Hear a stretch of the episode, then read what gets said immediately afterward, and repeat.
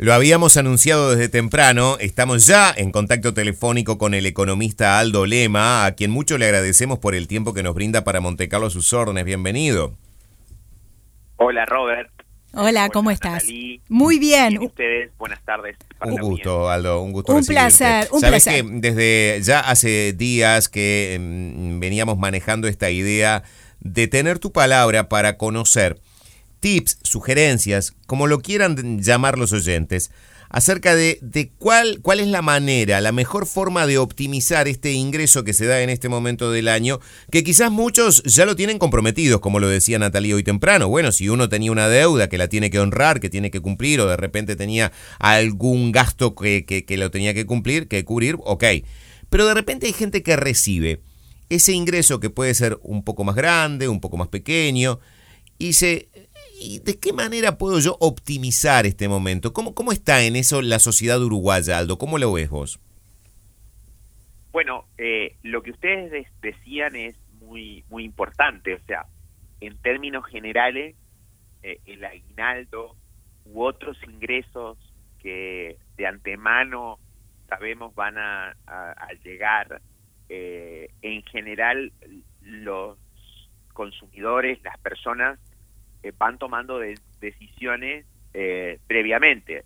Algunos, por ejemplo, eh, usan su tarjeta de crédito antes, con, la, con anticipación, sabiendo que luego la van a pagar con ese aguinaldo. Uh -huh. Otros eventualmente empiezan a pensar en gastos que los van desarrollando durante las semanas anteriores algún arreglo en la casa o algún otro eh, gasto que lo terminan pagando cuando se produce el desembolso eh, del, aguinaldo o también están quienes cuando lo reciben eh, previamente habían pensado en que lo iban a gastar y ahí concretan este, su decisión. Tratándose tratándose de un ingreso que es eh, anticipado, que está previsto. Uh -huh. eh, en general, esas decisiones, digamos, se van tomando eh, pre previamente.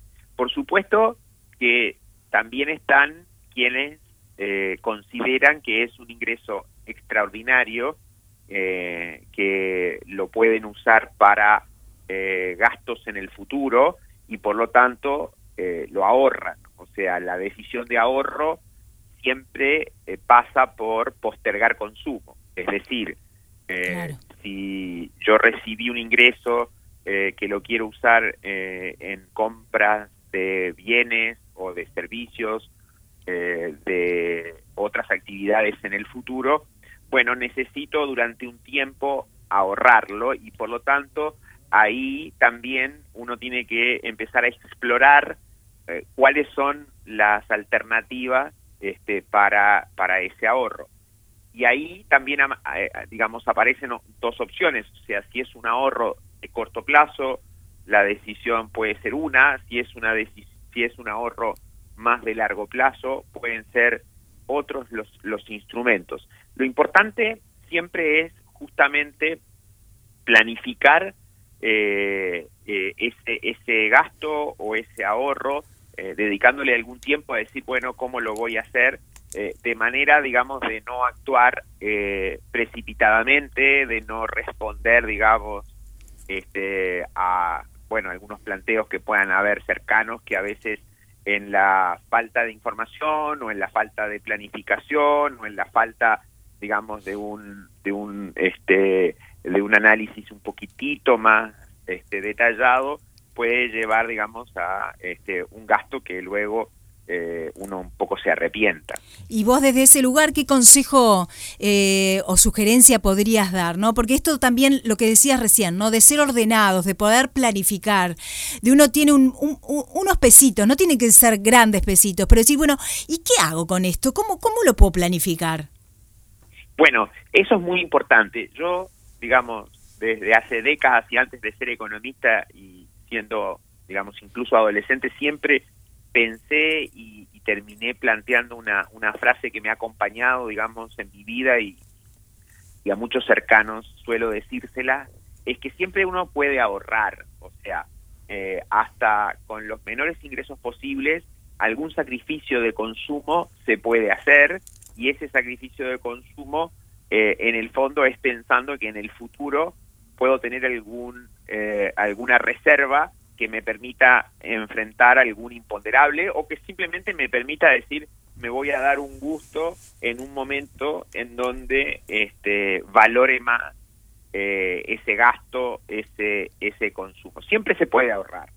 Y luego lo que uno tiene que pensar es, bueno, ¿cuáles son las formas para ahorrar? Estamos hoy en momentos un poco complicados, sabemos, porque hemos visto, eh, por un lado, un, fenómeno relativamente favorable para el país de mejores precios de exportación, de precios de nuestros productos que suben a nivel internacional, pero eso también se traduce en, mayor inflación y por lo tanto ha habido, digamos, pérdida de poder adquisitivo de, de los ingresos. Y por lo tanto quiero no soslayar, no, digamos, dejar de lado que eh, pueden ser también momentos un poco más complicados para ahorrar, pero, pero siempre algo se puede ahorrar y cuando uno piensa hoy en ahorrar, bueno, emergen siempre alternativas eh, que van desde las más fáciles, por ejemplo, a estos niveles del dólar eh,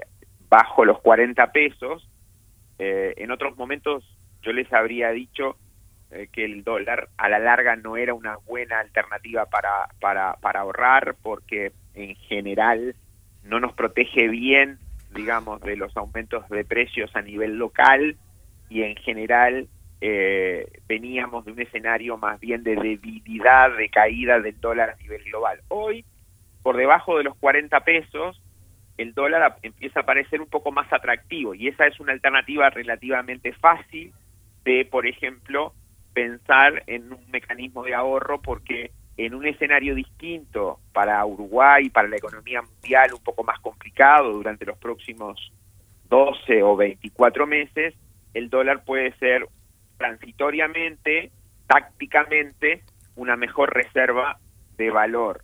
Y ahí hay una alternativa. En otros momentos, como les digo, quizás cuando hablamos hace un par de años, yo les dije, no es la mejor alternativa, pero hoy parecería, digamos, que estamos en un momento en donde eh, eh, por las condiciones mundiales, regionales, eh, en estos niveles puede empezar a aparecer más este, atractivo. En segundo lugar, tenemos hoy en los bancos las tasas de los depósitos de los bancos han empezado a subir porque la tasa de interés en el mundo han subido. Y por lo tanto, uno puede ir a un banco hoy a digamos, depositar a tres meses este, o a seis meses a tasas que son más atractivas de las que teníamos hace un año atrás. Hace un año atrás esas tasas en dólares, por ejemplo, eran prácticamente cero. Hoy las tasas en pesos también, o en unidades indexadas, que es un instrumento que los bancos han empezado a ofrecer. La unidad indexada protege de la inflación, protege, digamos, de la inflación local. Han empezado a ofrecer instrumentos, depósitos, que eh, capturan, digamos, entonces la inflación. Ahí hay una segunda alternativa que eh, empieza, digamos, hoy también a ser un poco más atractiva porque las tasas de interés empiezan a subir.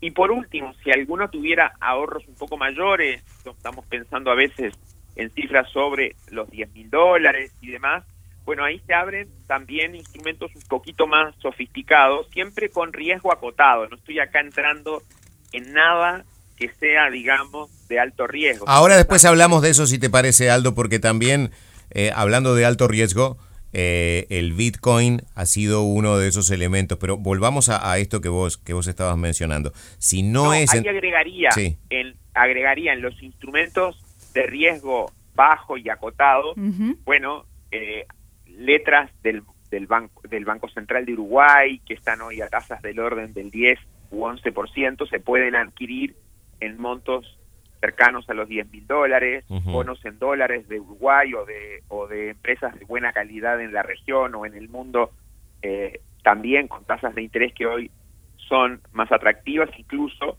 estos mismos instrumentos en unidades indexadas que protegen de la inflación son para montos un poco mayores. Y ahí también se ha ido generando una cosa muy interesante que son los fondos de inversión sobre instrumentos de este tipo, o sea, sobre bonos uruguayos, sobre eh, letras este, del Banco Central, eh, eh, los ofrece, por ejemplo, Sura, ahora los ha empezado a ofrecer Gletir, los ofrece Nobilis, o sea, hay un conjunto, digamos, de operadores o actores financieros que han empezado también a ofrecer este, fondos de inversión sobre estos instrumentos que son de riesgo relativamente bajos, son el riesgo de Uruguay, y que permiten además liquidez, primero montos de inversión muy pequeños, desde mil, dos mil pesos, este, y segundo, permiten liquidez, es decir, acceso, rescate de, de, esa de esa inversión con 24 horas y, y, esa es una alternativa que en el mundo se ha desarrollado muchísimo, se trata de los fondos mutuos o fondos de inversión que también ahora para el público más general en Uruguay han empezado a crecer durante los últimos años y son este, bienvenidos. Ahí me estoy refiriendo fundamentalmente a aquellos instrumentos que son de riesgo bajo, típicamente conocidos como más bien de renta fija, eh, no entrando en lo que dice Robert, que muchas veces cuando se prometen rentabilidades más altas, eh, bueno, uno siempre tiene que tener muy, muy presente que rentabilidades esperadas más altas conllevan inexorablemente a mayor riesgo mayores. Es decir, aquí no hay un camino fácil, no hay un camino fácil de eh, rentabilidad alta con bajo riesgo. O sea, hay una relación proporcional eh, entre mayor riesgo y mayor rentabilidad. Esto que estás diciendo, Aldo, me, gustaría acá eh, hacer un, abrir un paréntesis. Eh, nosotros sabemos que en nuestra audiencia mayoritariamente tenemos un público eh, adulto, mayoritariamente. De hecho, hoy cuando hablábamos que íbamos a, tener tu, presencia en el programa, muchas personas decían, bueno, a mí me resulta eh, no difícil, sino imposible ahorrar con una jubilación muy menguada o con un ingreso que realmente apenas cubre los costos que yo tengo este, en, el mes. Y es cierto, lamentablemente, tristemente, hay una amplia población de nuestro país cuyos ingresos eh, a duras penas le permite llegar, incluso te diría que ah, es difícil llegar a fin de mes. No obstante eso, y sabiendo que eso pasa, porque además todos tenemos un familiar o alguien o nosotros mismos nos afectamos muchas veces por esta pérdida este, del poder adquisitivo, también hay una realidad y es que estamos viendo que hay un sector más joven de la fuerza laboral en nuestro país, quizás involucrados en no las tareas tradicionales, sino más bien esta suerte de este, eh, conocimiento, de la industria del conocimiento que se da, las, las TIC, las industrias informáticas, que se están volcando a esta cuestión del el forex, el trading, y ellos están en este momento también haciendo en muchos casos sus primeras armas en materia de inversión. Y a veces no se tiene en cuenta esto que vos estás diciendo, Aldo, de que una promesa de remuneración de tasas de interés por encima de las que eh, contempla, por ejemplo, el Banco Central, también eh, implica un altísimo riesgo de que si yo invierto allí, puedo perder de un día para el otro todo lo que invertí. Eh, exactamente. Voy a, voy a separar ahí varios temas. por supuesto que las generaciones más jóvenes que hoy se incorporan al mercado laboral con educación y que tienen ingresos eh, más altos de los que tenían las generaciones anteriores en el pasado y, muchas veces permanecen viviendo con sus familiares por más tiempo, van teniendo cierta capacidad de, mayor de mayor ahorro y muchas veces lo hacen pensando, por ejemplo, en comprarse luego un eh, activo inmobiliario, un apartamento, una casa, eh, etcétera.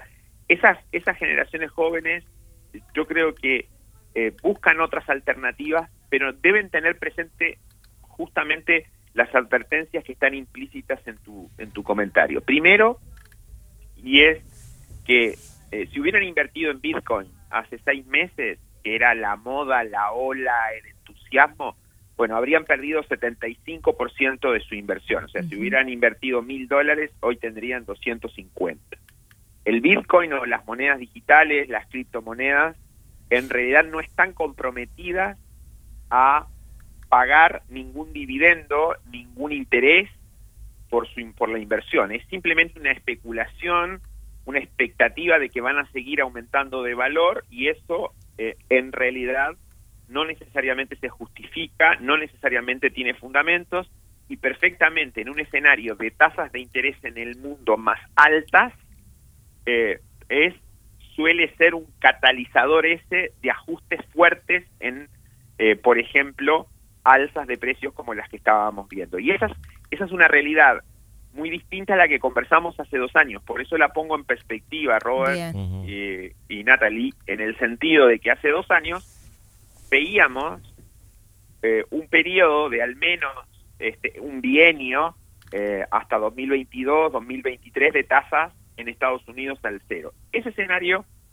ha venido cambiando, va, las tasas van a subir, eh, ya están subiendo por parte de la Reserva Federal, y en el pasado eso lo que ha generado, lo que ha catalizado son ajustes en precios de activos o instrumentos financieros. Ahora está ocurriendo en el Bitcoin, mañana podría ocurrir más fuertemente en las monedas de nuestros países que sufrieran este, devaluaciones o caídas porque el escenario se vuelve adverso. Entonces, esas modas muchas veces son modas de corto plazo y siempre hay alguien que cuenta una historia que le fue bien, pero no, tenemos claro, es todas las historias de quienes claro. muy mal. Claro, es así. la recomendación para los jóvenes, y ahí voy a la segunda parte, es estructurar, primero definir, planificar, decir, ¿para qué quiero estos recursos? O sea, ¿para qué quiero este ahorro?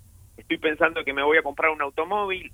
Bueno, el automóvil básicamente, el valor subyacente del automóvil es en dólares, debería invertir en dólares.